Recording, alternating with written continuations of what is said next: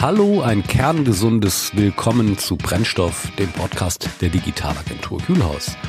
Heute mit einer Folge über Online-Apotheken. Clemens war jetzt im Gespräch mit Udo Sonnenberg. Viel Spaß dabei. Wer ein Apotheker ist, kann heute online wie offline seine Waren verkaufen. Beraten wird heute noch zum größten Teil in der Apotheke vor Ort, dennoch mussten Apotheken Umsatz an Versandapotheken abgeben. Diese profitieren nämlich nicht nur vom Verkauf der Produkte, WKZ, Werbekostenzuschüsse, also Werbedeals mit Herstellern sowie der Verkauf von Banner- und On-Site-Suchmaschinenwerbung, lassen den Online-Apotheken höhere Umsätze bescheren. Zugleich haben sie einen Hebel, günstigere Preise als in der Vorort-Apotheke anzubieten. Während der Markt der Versandapotheken wächst, scheint plötzlich ein weiterer Disruptor den Markt zu betreten. Amazon. In den USA hatte Amazon bereits 2018 die Online-Apotheke Pillback gekauft. Zwei Jahre später, also 2020, kündigte Amazon an, mit Amazon Pharmacy den Online-Apothekenmarkt zu betreten. Die Aktienkurse der Konkurrenten, so kann man sich vorstellen, vor allem in den USA brachen danach deutlich ein. Zu Recht oder nur ein kleiner Hype? Müssen sich jetzt die Versandapotheken in Deutschland alle fürchten oder entstehen neue Kooperationen zwischen den Offline-Apotheken und Versandapotheken, die sich gemeinsam gegen Amazon stellen? Heute habe ich einen besonderen Gast bei Brennstoff, Udo Sonnenberg. Er ist Geschäftsführer des Bundesverbandes Deutscher Versandapotheken und mit ihm will ich so ein wenig in den Markt fühlen, gerade nach der Ankündigung von Amazon. Hallo Herr Sonnenberg, ich grüße Sie und schön, dass Sie sich Zeit genommen haben für das Gespräch heute.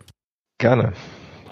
Wie wär's, äh, wie wär's, wenn Sie kurz über sich erzählen? Ich habe eingangs erzählt, dass Sie Geschäftsführer des Bundesverbandes Deutscher Verband Versandapotheken sind. Aber da steckt ja noch mehr dahinter. Genau, also die äh, Aussage ist auf jeden Fall schon mal richtig. Seit fünf Jahren mittlerweile ähm, ja, bin ich ähm, in der Geschäftsführung des Bundesverbandes Deutscher Versandapotheken tätig, äh, habe aber in Berlin mit meiner eigenen Beratungsfirma 11011 ähm, ja mit politischer Kommunikation für Unternehmen und Verbände zu tun. Also wir sind gewissermaßen äh, im Auftrag ähm, für unsere Kunden ähm, unterwegs und äh, betreiben Lobbying für Gespräche in den Parlamenten, also mit Abgeordneten, aber auch in der Administration. Und ähm, ja, so ist äh, über diesen Weg ist eben auch das Thema Arzneimittelversandhandel ähm, zu uns gekommen und ähm, vor gut fünf Jahren bin ich halt gefragt worden, ob ich die Geschäftsführung äh, übernehmen möchte, was ich damals gerne getan habe. Den Arzneimittelversandhandel, da kommen wir ja sicherlich gleich noch drauf, gibt's ja schon ein bisschen länger.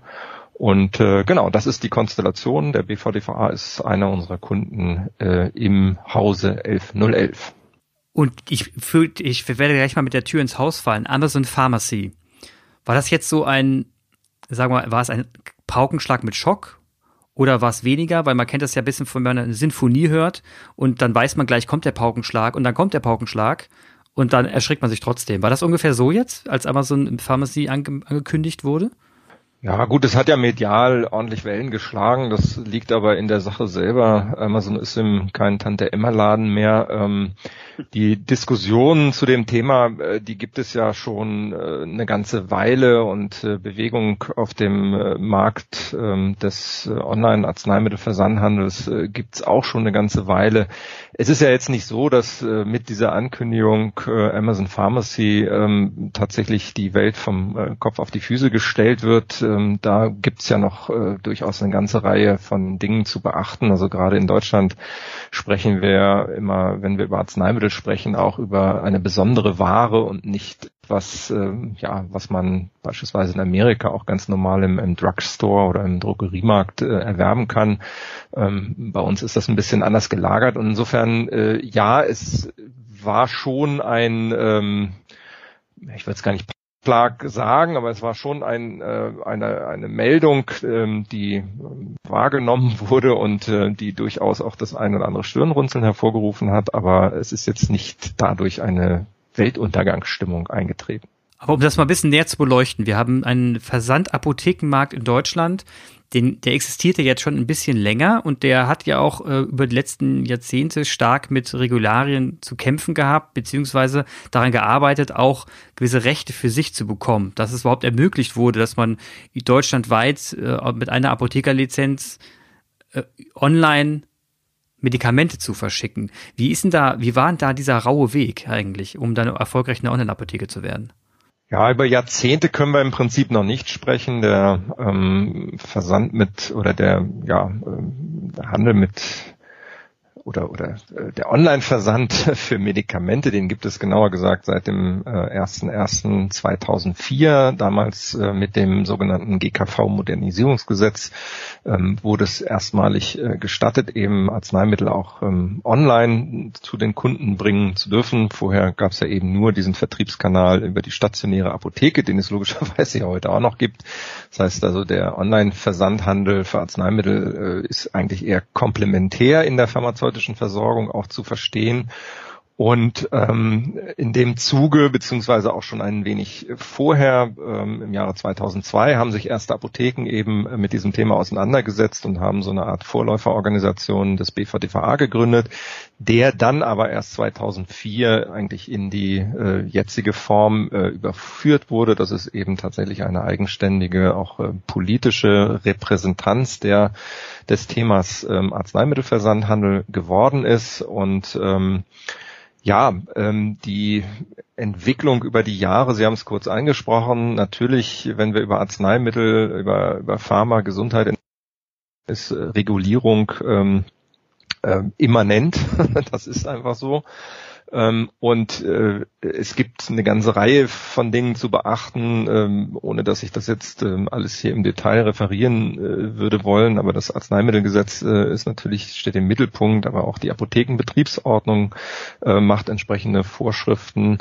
Ähm, da gibt es äh, tatsächlich viele Dinge, die ineinander übergreifen und ähm, ja, die, der jüngste regulatorische Streich äh, steht ja im Grunde genommen bevor, das äh, sogenannte Vorortapothekenstärkungsgesetz, was jetzt äh, Ende Oktober ähm, oder auch Ende November eigentlich erst vom Bundesrat final verabschiedet wurde, was zum 1.1.2021 in Kraft treten soll, bisher aber noch nicht im Bundesgesetzblatt verkündet wurde. Ähm, da geht es ja um ähm, die Situation oder die Regulierung oder Regelung der Situation, die eingetreten ist nach dem letzten EuGH-Urteil eigentlich zum Thema Arzneimittelversandhandel, was 2016 ähm, gefällt wurde. Damals ähm, war einer ja, Klage eigentlich stattgegeben äh, von ähm, europäischen Arzneimittelversandhandelsunternehmen, die ja nicht mehr die deutsche Arzneimittelpreisverordnung und dabei damit äh, Festpreissystematik äh, beachten wollten, ähm, weil sie äh, zu Recht, wie ich finde, gesagt haben, wenn wir in eurem Markt aktiv sein äh, dürfen, dann müssen wir eigentlich auch nicht äh, nach euren Regeln spielen, also nicht nach allen Regeln natürlich, was die Sorgfalt ähm, äh, und, und ähm, ja der Umgang mit, mit Arzneimitteln angeht. Das natürlich, das ist ja auch in anderen europäischen Ländern gleich, aber hier geht es tatsächlich um die Preisgestaltung ganz konkret eben als wettbewerbliches Element, was in Deutschland die Arzneimittelpreisverordnung ähm, bisher ja festgeschrieben hat. Ähm, da muss sich jeder dran halten. Das wurde aufgehoben mit der Folge, dass natürlich entsprechend ähm, Nachlässe gewährt wurden, ähm, gerade im, im äh, Verschreibungsmittel, äh, im verschreibungspflichtigen Bereich, Arzneimittel, die eben rezeptpflichtig sind. Ja, und das hat äh, über vier Jahre jetzt mittlerweile, also wir reden von Oktober 2016 bis ähm, Ende 2020 gedauert, ähm, bis man das eben ähm, regulatorisch angegangen ist, äh, so dass jetzt ab dem 1.1.2021 wieder ja gleiche Preise für alle gelten. Aber da ist wahrscheinlich das Ende noch nicht ganz in Sicht. Und äh, man darf gespannt sein, wie das dann dort ähm, auch regulatorisch an der Stelle geht. Das heißt, ich habe jetzt als ein Doc Morris oder als eine Shop-Apotheke nicht mehr die Möglichkeit, ähm, quasi quer zu finanzieren, zu sagen, ich verdiene jetzt über Werbegelder, über WKZ, dafür mache ich meine Preise auf dem im Online-Shop etwas günstiger, sodass ich, sodass ich quasi einen Wettbewerbsvorteil habe. Das geht nicht mehr, weil ein Preis genauso sein muss wie hier in der Apotheke vor Ort. Das ist, das ist richtig, genau. Also das gilt dann ab 1.1. wieder. Und ähm, ja, insofern müssen sich dann alle wieder ähm, an die in Deutschland vorgegebenen Preise oder es wird ja oftmals auch Gleichpreisigkeit als Gleichpreisigkeit bezeichnet, ähm, daran orientieren. Aber ähm, ja, diese klassische Gleichpreisigkeit, ähm, die ist in dem Sinne ja gar nicht ähm, gar nicht vorhanden. Und äh, insofern suggeriert dieser Begriff ein bisschen was was Falsches, aber äh, im Prinzip ist es genauso, wie Sie gerade beschrieben haben. Und ähm, da bleibt dann ihm abzuwarten, ob das einmal erstrittene Recht ähm, nicht gewissermaßen ja wieder erstritten wird, weil im Prinzip hat man ja in Deutschland mit der mit dem mit der neuen äh, Regulierung in eine ja regulatorische Trickkiste gegriffen, dass man eben ein ähm, binnenmarktrelevantes, europäischen Binnenmarktrelevantes ähm, äh, Regularium ähm, ja von einer ähm, bestimmten Rechtsmaterie in eine andere überführt hat. Das heißt also vom Wirtschaftsrecht sind wir ins Sozialrecht ähm, äh, gewandert an der Stelle und ähm, das ist äh, legitim aus deutscher Sicht, ähm, aber ob es sozusagen europäisch äh, tatsächlich dauerhaft Bestand haben wird, ist dann eben die große Frage, was momentan eben niemand weiß. Die Argumente dagegen lassen sich ja gut erklären. Ich meine, wenn man europaweit denkt und die Politik ist ja eigentlich für letzten Endes europafreundlich, noch in Europa derzeit, dass man einfach sagt, man will ja wettbewerbsfähig sein und wenn es in Deutschland plötzlich ganz andere Mondpreise gibt, die es in anderen Ländern nicht gibt, kann es ja auch passieren, dass ich als äh, EU-Bürger mich dazu entscheide, in anderen Ländern einzukaufen, was natürlich ungleich schwerer wird, aber möglich ist und gleichzeitig eben auch die Wettbewerbsfähigkeit gar nicht mehr so gegeben ist, weil man in den Ländern ja anders reguliert. Das ist richtig. Ähm, da, das kann auch ein Stück weit äh, passieren. Jetzt reden wir natürlich äh, von Deutschland als den größten äh, europäischen Markt. Und wenn man die Dachregion eventuell noch mit, mit einbezieht, dann äh, ist das natürlich schon auch ein Pfund äh, in Europa. Aber nichtsdestotrotz ähm, stimmt das natürlich, dass ähm, wir im Prinzip jetzt eben schauen müssen, äh, uns nicht von der, von der europäischen Entwicklung abkoppeln. Und ja, man kann nicht einerseits ähm, Europa ähm, ja für für alles einfordern, aber äh, für den eigenen Bereich, wenn ich es mal so sagen darf, äh, gilt Europa dann plötzlich nicht mehr. Es ist ja auch äh, klar, dass das Internet macht ja jetzt nicht irgendwie an der äh, niederländischen oder polnischen oder österreichischen Grenze halt. Auch das ist ja ist eine Binse letztendlich und ähm, so gesehen ähm, ist ja die bleibt die Marktbetrachtung, wie Sie es gerade ja schon auch gesagt haben, mit Blick auf Europa, die bleibt ja egal, wie jetzt Deutschland reguliert. Das ist ja im Prinzip für den Markt Wand. Ähm, aber ähm, es ist jetzt erstmal so und äh, deswegen bleibt abzuwarten, ähm, ja, wie man dort dann tatsächlich auch juristisch mit dem Thema umgeht. Ähm, politisch in Deutschland ähm, ist es eben nach wie vor so gewollt, dass äh, dieser dieser Besonderheitsstatus eben auch von Arzneimitteln gewahrt bleibt. Ähm, das äh, würde ich auch erstmal überhaupt gar nicht äh, in Frage stellen. Aber inwieweit Deutschland tatsächlich mit so einer äh, Regelung dann, dann ausscheren kann, auch dauerhaft, ähm, das bleibt tatsächlich abzuwarten. Und ähm, da denke ich, äh, wird es noch weitere, weitere Diskussionen geben, ganz, ganz sicher. Sie sind ja jetzt Geschäftsführer vom Bundesverband Deutscher Versandapotheken, BVDVA. Und Sie vertreten ja letzten Endes die Interessen auch dieser Versandapotheken. Sie müssten ja jetzt eigentlich schon so ein bisschen naja, sauer ist übertrieben, aber sagen wir mal, ein bisschen verstimmt sein, auch weil das so entschieden wurde, äh, weil sie ja letzten Endes den Wettbewerbsvorteil von Versandapotheken oder beziehungsweise auch die Systemrelevanz für, für Versandapotheken, die sehen Sie ja. Sie sehen ja auch, äh, dass, dass es äh, strukturschwache Regionen gibt, in denen Versandapotheken sehr, sehr wichtig sind, weil das manchmal auch die einzige Möglichkeit ist, an, an Medikamente ordentlich ranzukommen. Also Sie, Sie müssten das ja jetzt ein bisschen mit Grummeln beobachten, dass das jetzt, dass jetzt so entschieden wurde und dass hier eigentlich nicht der Weg freigemacht wurde für, mal flach gesagt, Innovation, also die Möglichkeit, den Markt zu optimieren für letzten Endes für den, auf den es ankommt, den Patienten, den Endkunden? Ja und nein. Also Sie haben ja die Betonung gelegt auf äh, Bundesverband äh, der deutschen Versandapotheken und äh, aus deren Sicht gesprochen ist es natürlich höchste Eisenbahn gewesen, dass diese äh, Wettbewerbsverzerrung, wenn man wenn man so will, ähm, im europäischen Raum beendet wurde letztendlich. Also das ist äh, definitiv, äh, wenn man sich vier Jahre anguckt, ähm, als positiv zu be äh, bewerten. Äh, mhm. Das war ja im Prinzip, wir haben ja seit ähm, ja, November 2016 ähm, darauf gedrungen, äh, dass die Politik handelt und, und dieses äh, wettbewerbliche Ungleichgewicht ähm, wieder ausgleicht letztendlich.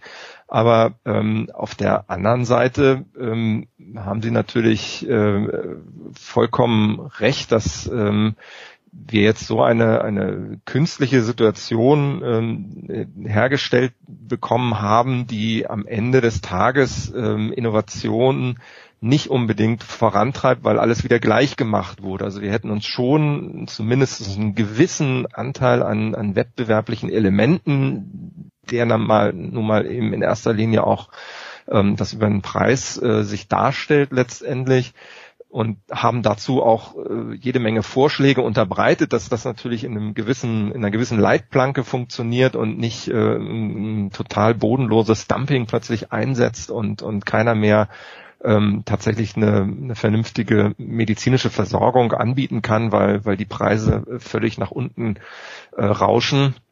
Also insofern gab es da schon schon gute Überlegungen ähm, und ähm, wir sind nach wie vor der Meinung, dass tatsächlich ein, ein gewisser äh, Spielraum ähm, hier auch für weitere Innovationen gesorgt hätte. Und ähm, so ist aber jetzt wieder im Prinzip äh, viel zementiert ähm, mhm. und mhm. das ist äh, vielleicht auch nicht unbedingt im Sinne der Verbraucher, Konsumenten und Patienten. Ja, wenn man jetzt sich das mal anschaut, ähm, der Versandapothekenmarkt mal ein bisschen rausgezoomt, ist ja schon sehr interessanter. Da sind ja auch viele Familienbetriebe dabei, die sich äh, hochgeschafft haben. Da gibt es, rede ich von einer Medikamente per Klick von einer Apotal. Ähm, da gibt es aber auch die ganz großen Player, die sich hochgearbeitet, die, die, die auf dem, auf dem Markt erschienen sind, wie ein Doc Morris oder eben auch die große Zurose. Wir kriegen gerade mit, dass viel aufgekauft wird im Markt. Das sieht man ja auch. Man, immer wieder kommen Meldungen hoch, dass Zurose wieder was aufgekauft hat oder Doc Morris oder auch Shop Apotheke auch einkaufen geht. Da geschieht gerade Konsolidierung im Markt. Ist das eine Art, ist das und ich beobachte das vor allem letzten zwei Jahren ganz stark. Und vor zwei Jahren ist auffällig gewesen, dass eben Amazon auf den Markt kam und, und Pillback gekauft hat als Apotheke in den USA. Ähm, ist das so ein bisschen vor, vor allem daher Gehorsam, dass man jetzt anfängt, schon mal zu kaufen, sich groß zu machen, um sich dann zu schützen? Naja gut, ähm, Sie dürfen eins nicht ähm, aus, dem, aus dem Blick verlieren. Diese Konsolidierung äh, kam ja in erster Linie auch zu ähm, oder dadurch zustande, ähm, dass sie es auf der einen Seite mit Kapitalgesellschaften zu tun haben, die die ja, ja, es ist ja so ein Marktgesetz eben wachstumsgetrieben sind und ähm, oftmals dieses Wachstum gerade schnell dann auch nur über, über Zukäufe generieren können. Und auf der anderen Seite, wenn Sie jetzt den deutschen Markt betreiben, ähm, ist es eben Apothekern nicht gestattet, äh, als Kapitalgesellschaft aufzutreten, sondern es äh, dürfen eben als eingetragener Kaufmann oder als OHG unterwegs sein. Das heißt, äh, die Rechtsform verbietet ihnen tatsächlich äh, mit Kapital im Markt zu agieren und ähm, das schafft natürlich entsprechende Ungleichgewichte und ähm, ja, am Ende des Tages, wenn Sie ein, ein, äh, in Deutschland eine Online-Apotheke aufgebaut haben und ähm, es kommt jemand um die Ecke und bietet Ihnen dann stolzen Preis dafür und Sie sagen, ja gut, ich habe hier vielleicht doch ähm, langfristig keine Nachfolger oder ich müsste jetzt dem nächsten Standort wechseln, weil ich mich äh, vergrößern müsste und so weiter und so fort, ähm, dann ist natürlich vielleicht unter Umständen so ein Angebot äh, attraktiv. Ob das jetzt vorauseilender Gehorsam ist, ähm, ich würde mal sagen, das ist oftmals eben auch ähm, eine kaufmännische Entscheidung und ähm, ja, die, die ganz persönliche Motivation hat, ähm, das will ich gar nicht bewerten letztendlich. Ähm, aber äh, dass jetzt beispielsweise ähm, die Zurose-Gruppe, zu der ja Doc Morris gehört, ähm, unbedingt vorhat, äh, mit Aufkäufen dann einer Amazon Pharmacy äh, beispielsweise Paroli zu bieten. Also ich glaube, da denken wir gerade einen Schritt zu weit, ähm, weil am Ende des Tages ja, ist ja, ist ja vielleicht dann doch etwas, äh, die, die Marktmacht, ähm, wenn man so will, ein bisschen anders gelagert, so dass, dass man da, ja, David gegen Goliath antreten ließe. Ja, da sprechen Sie gerade einen guten Punkt an, weil da wollte ich jetzt drauf hinaus. Also, wenn Amazon ich weiß noch, ich war auf dem BVDVA-Kongress vor, glaube ich, zwei Jahren in Berlin. Da gab es auch eine Podiumsdiskussion eben zu diesem Thema ähm, und auch ob Amazon, äh, ob man Amazon gefährlich werden würde. Ich muss offen gestehen, die Gespräche auf der Bühne und danach waren recht, äh, sagen wir mal, entspannt bis belächelnd. Ja, Amazon, ach, das lohnt sich ja überhaupt nicht. Der Vertriebskanal ist ja gar nicht so interessant und die verkaufen ja andere Sachen und da sehe ich überhaupt kein Problem. Aber das war so ein bisschen der Grund. Man hat sich so ein bisschen um das Thema herum, hat um das Thema herum gesprochen. Vielleicht was unbequem war, ist mir aufgefallen. Ist denn, ist, ist man da eben jetzt mittlerweile etwas geht man da ehrlicher miteinander um, wenn man darüber spricht? Was kriegen Sie so aus der Szene mit? Ja gut, was heißt ehrlicher äh, mit äh, im, im, Umgang? Also ich, ich denke schon, dass da jeder sein, äh, sich seine Gedanken dazu macht. Ich meine, Sie dürfen eben auch nicht äh, vergessen, bis äh, vor ander, gut anderthalb Jahren äh, haben eben viele deutsche Versandapotheken eben auch den, den Online-Marktplatz von Amazon äh, genutzt äh, für den Vertrieb ähm, im, im OTC-Bereich. Und ähm, das, das hat sich dann äh, so ein bisschen erledigt mit dem Thema, als es eben auch äh, als die Datenschutzgrundverordnung äh, in Kraft getreten ist und ähm, ja dann natürlich ähm, das Thema Datensicherheit äh, im Raum stand letztendlich. Ähm, es ist so ein zweischneidiges Schwert. Ne? Einerseits, wenn sie sich auf dem Marktplatz tummeln, äh, dann müssen sie natürlich auch die entsprechenden Regeln äh, dort akzeptieren. Auf der anderen Seite ist einfach der äh, die Durchdringung äh, im Markt eine so große, dass es wiederum die Teilnahme am Marktplatz lukrativ erscheinen lässt letztendlich. Also Insofern, was Sie eingangs schilderten, ähm, man hat jetzt nicht so die Gefahr gesehen, ist sicherlich ähm, dem, dem hiesigen Selbstbewusstsein, dass Pharmazie, dass Apotheke, dass Arzneimittel besondere Güter, beratungsintensive Güter ähm, sind und so weiter, und man ja auch schnell jetzt der Verlockung liegt zu sagen, ja, Amazon macht alles platt und so weiter. Sie dürfen nicht vergessen, also selbst in Amerika äh, sprechen die Experten davon, dass äh, unter Umständen Äpfel mit Birnen verglichen werden, weil sie spezielle äh, Arzneimittel, äh, Impfprozedere, Krebsmedikamente, sonst irgendwas, das kriegen sie auch in Amerika nicht einfach so per Post zugeschickt, jetzt sage ich mal, äh, vereinfacht. Ähm, und das wird auch weiter so bleiben. Also man darf jetzt nicht äh, sich vorstellen, ähm, auch wenn, wenn, was weiß ich, neuere Umfragen sagen, ja, viele können sich eben vorstellen, ähm, äh, ihre, ihre Medikamente komplett im Onlinehandel einzukaufen und so weiter. Ähm, das, das wird einen weiteren Shift geben, vielleicht auch dann mit, mit Einführung des, äh, des E-Rezepts letztendlich. Aber äh, es wird die, das Angebot vor Ort mit all den Möglichkeiten, die man, die man vor Ort hat, äh, wird das nicht vom, vom Markt fegen letztendlich. Aber der Wind des Wettbewerbs wird rauer. Jetzt kann man wohlwollend sagen, ja, das ist ja im Prinzip äh, wiederum gut für Patienten und Verbraucher, dass ähm, andere Player auf den Plan kommen und äh, vielleicht Innovationen vorantreiben und so weiter das muss man einfach sehen. Und wenn am Ende Politik sieht, okay, es ist hier nicht äh, Innovation, sondern es werden äh, ganze ähm, ja, ganze Einrichtungen vom Markt gefegt, dann äh, muss die Politik eben einschreiten, weil sie ja am Ende einen Versorgungssicherstellungsauftrag hat. Ähm, der ist sicherlich in der medizinischen Versorgung nochmal anders gelagert als in der Arzneimittelversorgung. Aber ähm, die Möglichkeiten bestehen ja immer. Also man ist ja nicht äh, in irgendeiner Form jemanden auf Gedeih und Verderb ausgeliefert, ähm, bloß weil er vermeintlich eine, eine große Marktmacht da hat. Das ist einfach so. Verstehe. Ich würde gerne noch ein bisschen tiefer bohren, wenn das okay ist. Ich gehe mal auf, ich gehe mal kurz auf Amazon ein und versuche mir vorzustellen, wie sie den Markt betreten wollen. Und da, da kann man Parallelen ziehen, auch ein bisschen zu dem Lebensmittelmarkt, klar, total anders reguliert, vollkommen klar. Äh, äh, nichtsdestotrotz, auch hier wurde äh, ähnliche, ähnlich gesprochen. Man hat gesagt, naja, Amazon und Medikament, äh, Quatsch, Lebensmittel verkaufen sich eh nicht so gut online und äh, das wird sich eh nicht so. Äh, ich, ich habe so ein bisschen das Gefühl, ähm, ich, ich habe das Gefühl, dass man zu Unterschätzung sich verleiten lassen könnte. Und klar, es klingt einfach zu sagen, Amazon über, überschwemmt einen Markt. Jedoch äh, hat es bisher immer bewiesen, dass es das auch getan hat. Also fangen wir mal von vorne an. Amazon hat einen riesengroßen Kundenstamm. Allein die Prime-Kunden sind riesig. Sie haben, sie haben eine hohe Conversion Rate. Ähm, die Kunden sind es gewohnt, sehr leicht dort Sachen zu kaufen, wissen genau, wie es läuft. Am nächsten Tag wird geliefert. Zuverlässig wird geliefert, man kann leicht zurückliefern. Also das heißt, das Kundenvertrauen ist sehr, sehr hoch dann würde man hier schon mal von ausgehen, okay, also das ist ein, das ist ein Riesenpfund. Und man kann davon ausgehen, dass viele, die eine Online-Apotheke einen Account haben, auch bei Amazon einen Account haben und dann rüber zu wechseln nicht so schwer ist. Wenn man sich mal die Logistik, wenn man sich mal die Logistik beobachtet, dann ist es auch so, dass Amazon letzten Endes DHL disruptiert hat in bestimmten Bereichen. DHL ist nicht disruptiert worden komplett, aber das, was früher DHL für Amazon gemacht hat, hat Amazon jetzt übernommen und bietet eine ganz komplette Logistikdienstleistung an.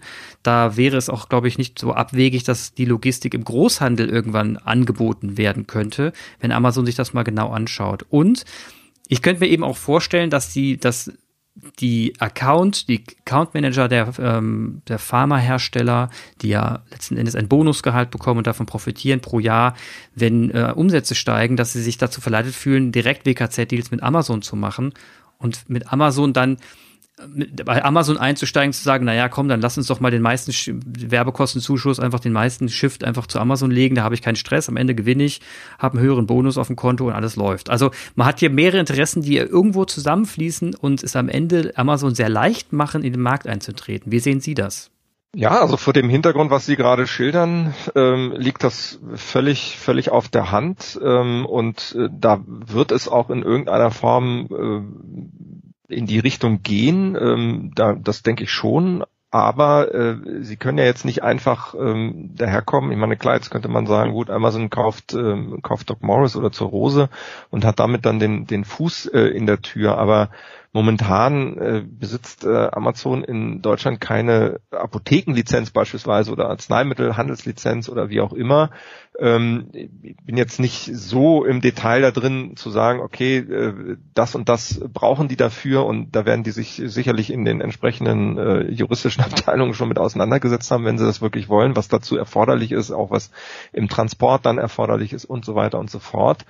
Ähm, und äh, das werden die sicherlich auch machen, weil äh, der, der Markt, Sie haben es gerade schon angedeutet, in Deutschland äh, ist einfach äh, zu lukrativ, als dass sie da einfach äh, dran vorbeigehen, äh, also auf Arzneimittel bezogen jetzt letztendlich.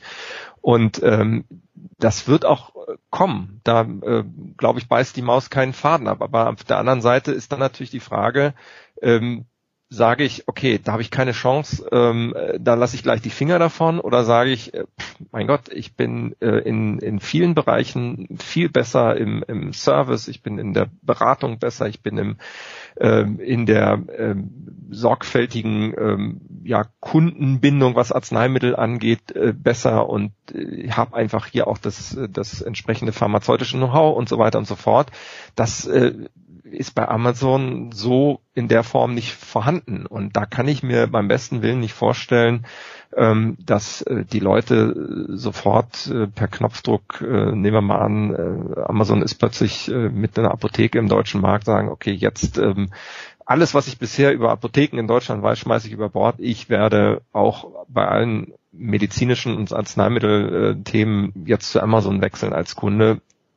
Das kann passieren. Ich vermag es logischerweise nicht auszuschließen, aber ich halte es für sehr, sehr unrealistisch äh, Stand heute. Sie sprechen doch einen ganz wichtigen Punkt an. Der wichtige Punkt, dass man letzten Endes dafür sorgen muss, dass die Kundenschnittstelle funktioniert, dass man die, dass man eben da glänzt, wo man eben glänzen kann und dadurch eben auch den allerbesten Disruptionsschutz bietet.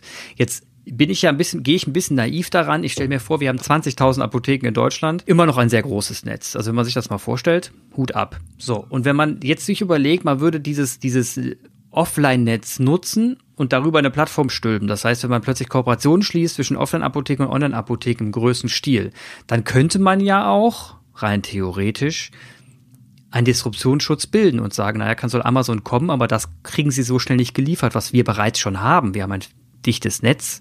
Man kann vor Ort abholen und online bestellen und haben eine Plattform. Sehen Sie das als realistisch an oder gibt es da gerade Hürden? Ja, in der Theorie sehr realistisch. In der Praxis sind die Hürden äh, leider das oft zu menschliche, dass ähm, wir in Deutschland immer noch äh, im Prinzip ja beide Vertriebskanäle gedanklich gegeneinander ausspielen, anstatt sie ähm, gewissermaßen ähm, nebeneinander äh, existierend und äh, gleichberechtigt betrachten. Ähm, das ist wahrscheinlich von der stationär zu Online-Sicht äh, stärker ausgeprägt als umgekehrt, weil jede Online-Apotheke in Deutschland ist auch eine stationäre Apotheke. Ähm, das darf man eben nicht vergessen. Das ist eben auch so eine Besonderheit der, der Regulierung. Also ohne niedergelassene Apotheke dürfen, kriegen sie gar keine Versandhandelslizenz am Ende des Tages. Und äh, ja, der Gedanke ist durchaus charmant, ähm, aber die, die, ähm, ja, wie soll ich mal sagen, also diese, äh, ja, Zerrissenheit ist vielleicht nicht ganz das, ähm, ähm, das, das richtige Wort, aber diese starke Segmentierung im Markt, die verhindert eigentlich ein, ein solches Vorgehen. Es gibt ja auch diverse Plattformen und äh, einige Verlage mischen damit und äh, es gibt äh, äh, ja, also der Deutsche Apothekerverband ähm, hat da sicherlich ähm, auch seine ähm, seine äh, Plattform, seine Organisation letztendlich ähm, und, und jeder baut was zusammen auf. Es gibt diese Kooperationen und es gibt dann die Großhändler, die sich ähm, teilweise eben auch mit Apotheken verbünden und so weiter zusammenschließen. Aber das ist alles, ähm, ja, wie soll ich mal sagen, also nicht, da ist nichts wirklich Übergreifendes dabei, sondern das ist, ähm, bewegt sich alles dann eben im im Rahmen dieser, äh, dieser Einzelplattform und ähm, deswegen sind die am Ende dann natürlich auch, ähm, hätten einem, einer richtig großen Plattform dann auch nichts entgegenzusetzen. Und äh, das macht es tatsächlich ein bisschen äh, schwierig. Ne? Also rein theoretisch müsste die Abda jetzt daherkommen, also die Spitzenorganisation der äh, Verbände und Kammern und sagen, okay, wir machen jetzt ähm, ein, ähm, eine bundeseinheitliche Plattform mit Teilnehmern und sind äh, richten uns klassisch digital aus und innovativ und ähm, lassen Wettbewerb zu und so weiter und so fort. Nur dazu wird es nicht kommen, weil äh, die Mehrheit immer noch sagt, also wir brauchen unsere ähm, Garantien, wir brauchen unsere Preissicherheit, Stichwort Gleichpreisigkeit. Ähm, und ähm, ja, wir brauchen eben diese pharmazeutische Besonderheit in erster Linie, sonst können wir nicht überleben. Und äh, das ist tatsächlich, ähm, hat was mit ähm, Standesdenken zu tun, hat etwas mit ähm, ja, Berufspolitik zu tun und so weiter und so fort. Also da gibt es ganz äh, unterschiedliche Motivationen und ähm, ich weiß nicht, ob Sie in manchen Foren mal unterwegs sind, wenn Sie so Diskussionen äh, zu manchen Themen, auch wenn, wenn wir beispielsweise mal eine Pressemitteilung rausgeben, äh, beobachten, dann sehen Sie ganz schnell, ähm, ja, dass so eine Einigkeit ähm, durchaus schwierig wäre. Ist einfach so. Klingt jetzt leider gerade sehr pessimistisch. Allerdings sind Sie ja auch, sind Sie ja in Berlin vor Ort. Sie, Sie sind, sagen wir mal, Sie, Sie lobbyieren für, äh, für die Versandapotheken in Deutschland. Das heißt, Sie haben ja ein gewisses Gewicht in Ihrer Stimme. Ist es denn auch ein bisschen die Mission, die Sie gerade haben, da auch ein bisschen für, für Einstimmigkeit zu sorgen? Naja, also wir sind äh, allen gegenüber offen, die tatsächlich ähm, hier mit äh, Ideen, mit, mit Innovation auch da im Markt äh, gestaltend eingreifen wollen und, und unsere Tür ist nie zugeschlagen. Aber ich meine, wenn Sie allein nur die Entstehungsgeschichte, warum gibt es den BVDVA? Ähm, äh, weil die Apotheker, die 2004 gesagt haben, okay, oder schon ein bisschen früher, wir wollen eben auch Online-Medikamente ähm, vertreiben, haben eben äh, in der in ihrer klassischen Organisation gar keine Heimat gefunden. Und äh, so geht es ja einigen anderen auch. Also ob das nun die ähm, die Verblisterung ist beispielsweise, das ist auch so ein, so ein Thema, was äh, lange Zeit eben ja nicht äh, wirklich ähm, umgreifend angegangen wurde.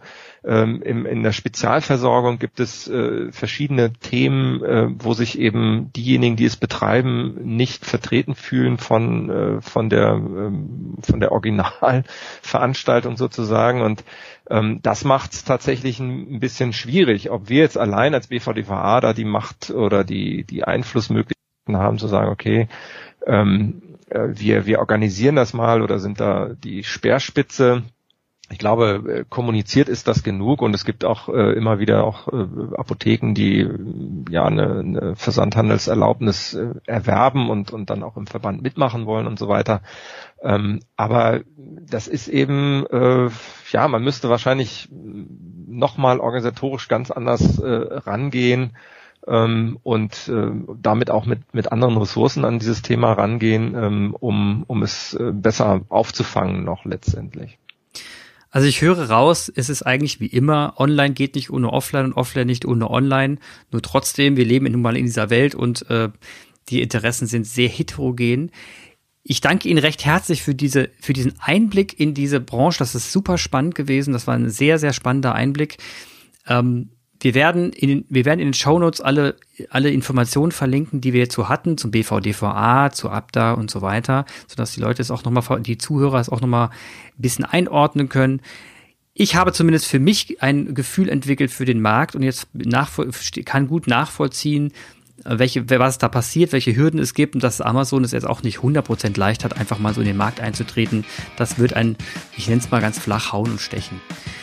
Vielen Dank für das schöne Gespräch. Es ist viel Geld im Spiel, deswegen.